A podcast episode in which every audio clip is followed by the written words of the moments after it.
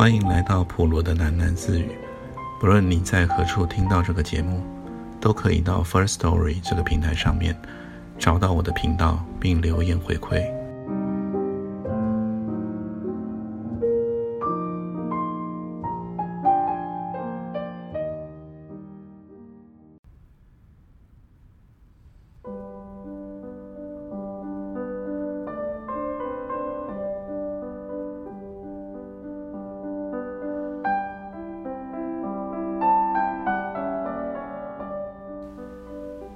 加斯加最南方，西萨平原，或者说红棕色的西萨干原。马蒂从公共巴士扛下他的行军背包时，正是燥热的中午。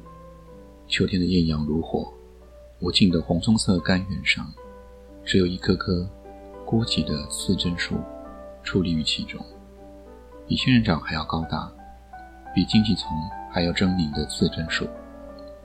是这片干地向天空挥出了一个拳头。他们不能提供庇荫。马蒂朝向前方有帐篷的人烟处步行。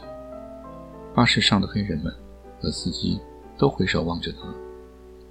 车子走了很远了，还有人从车窗探头向后眺望马蒂。这个东方女人孤单一人在荒原中要做什么？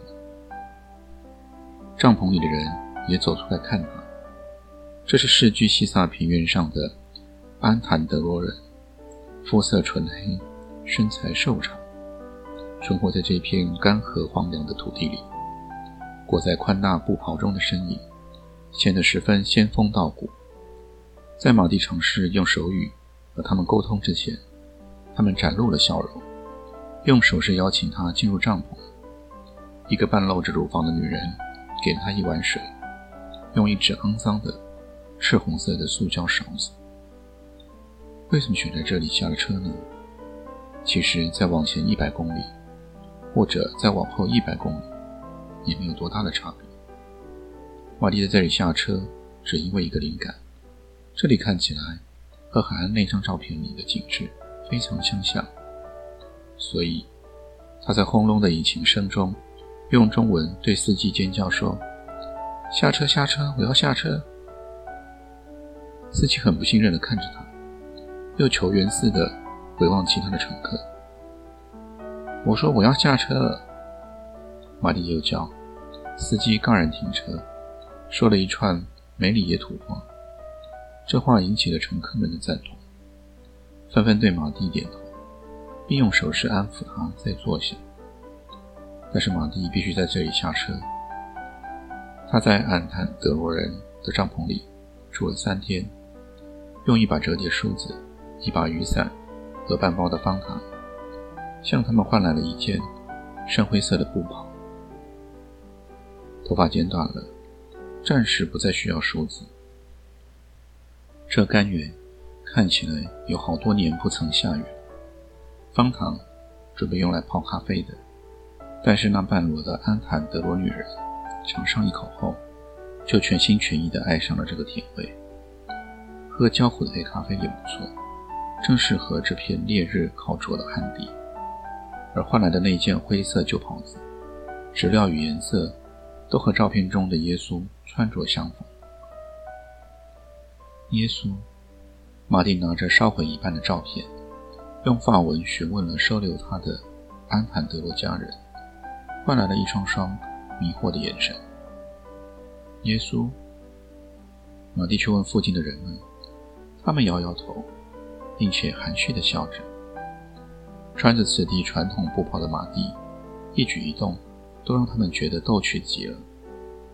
所以，马蒂把照片收回到他的小笔记本夹页中，以客居的帐篷作为中心点。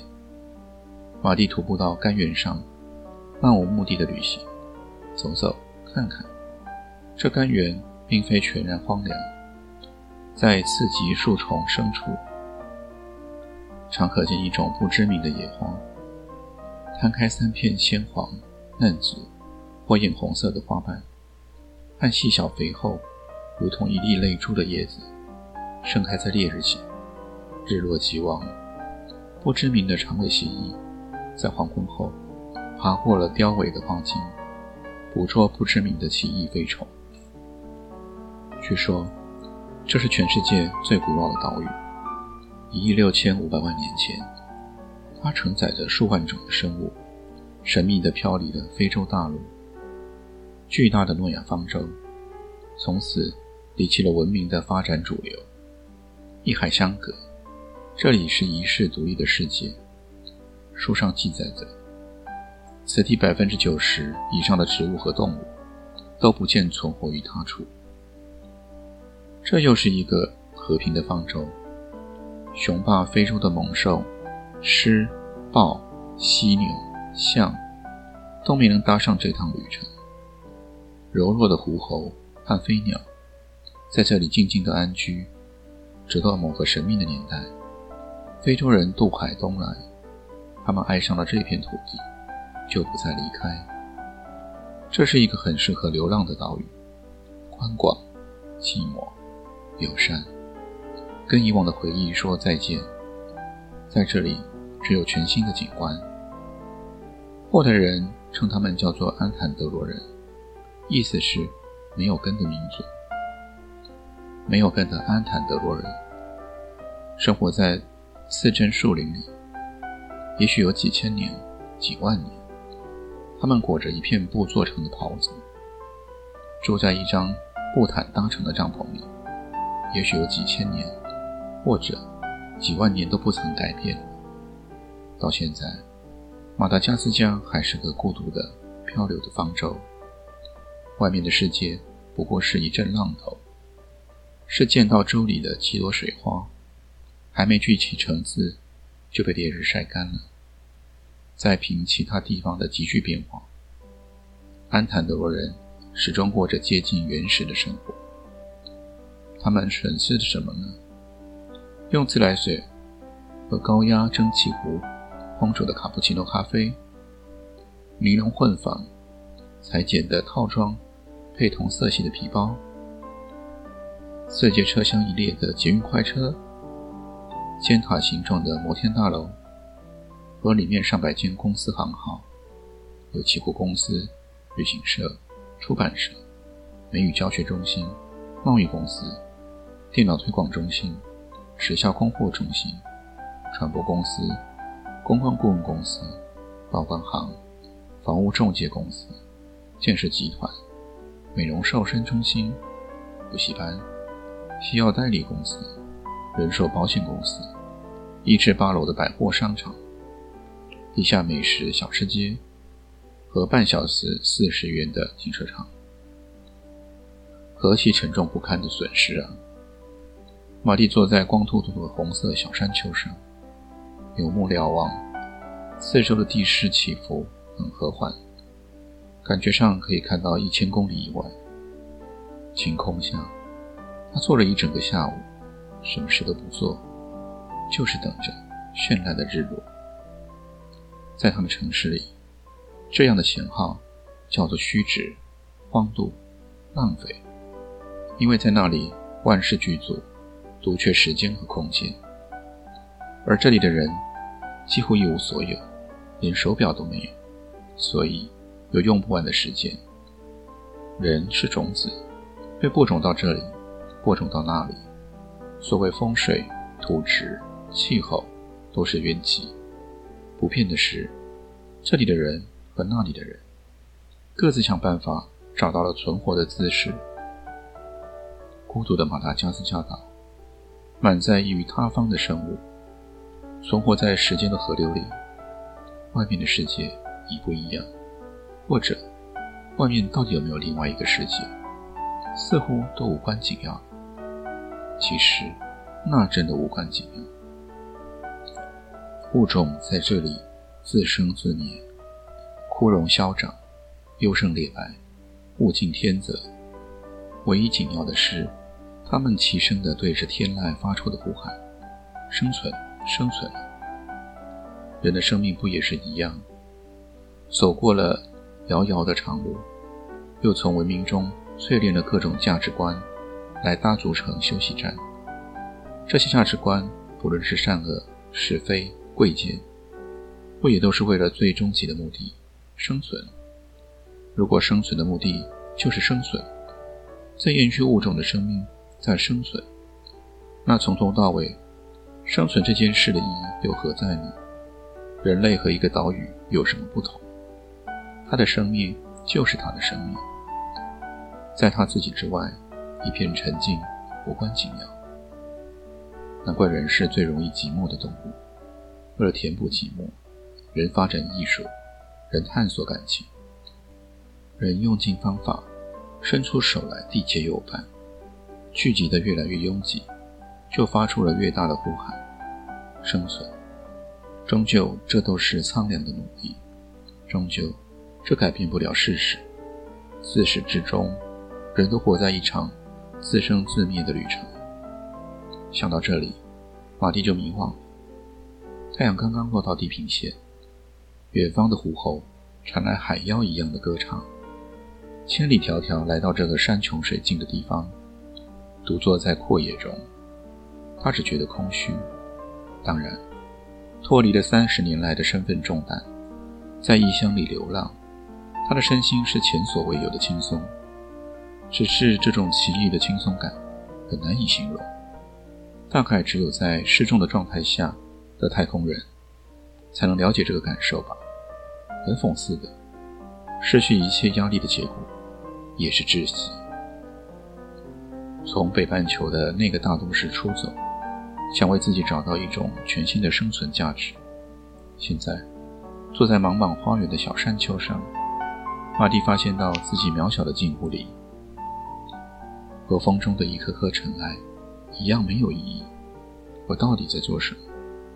玛丽在红土上写下了这一排字，看了看，看出这问题本身也没什么意义，就用脚把自己擦去。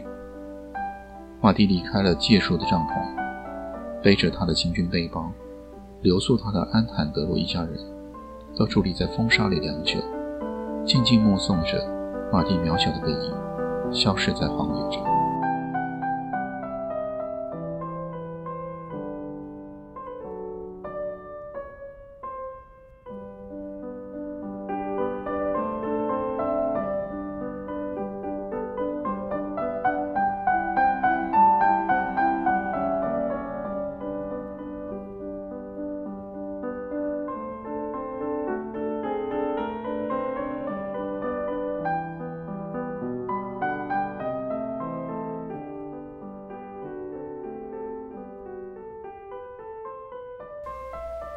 摘一朵花盆里的茉莉花，戴在乐蒂的头上。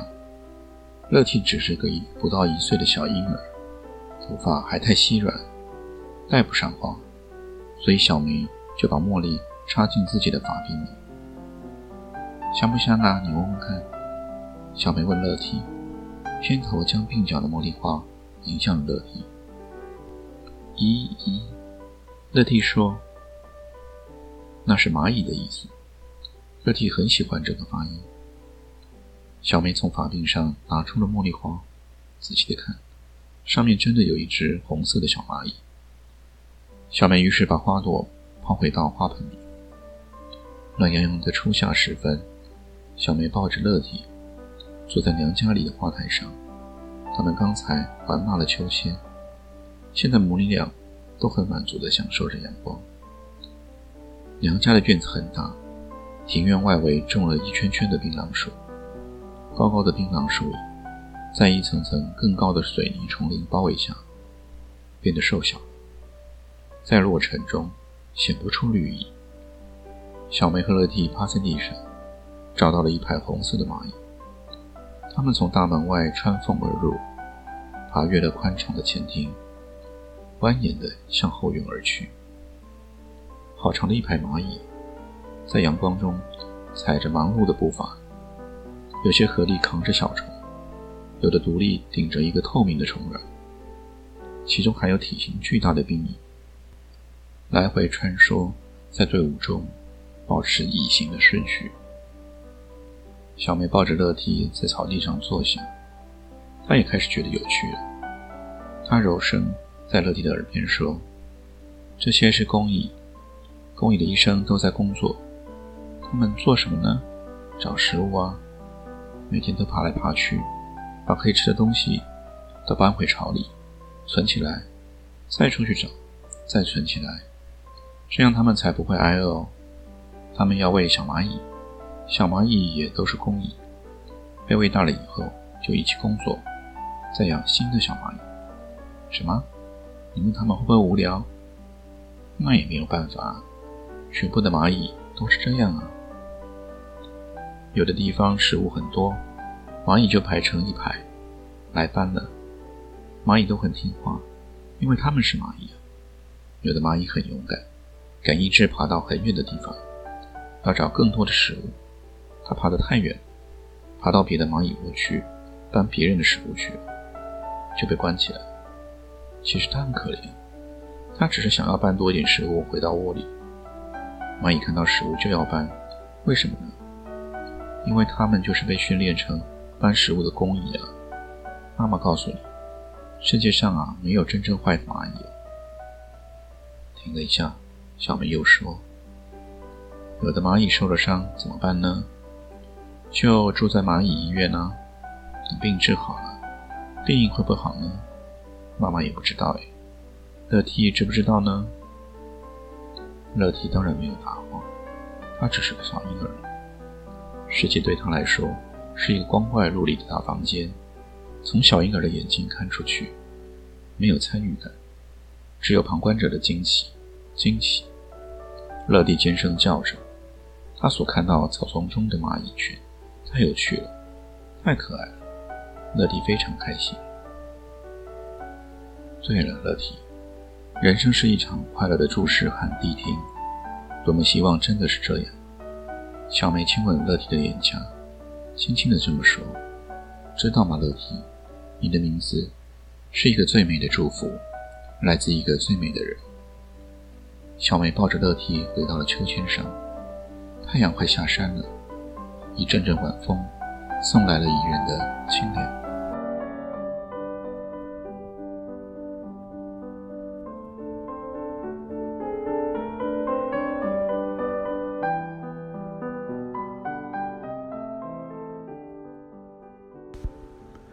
今天先念到这里，我们改天见。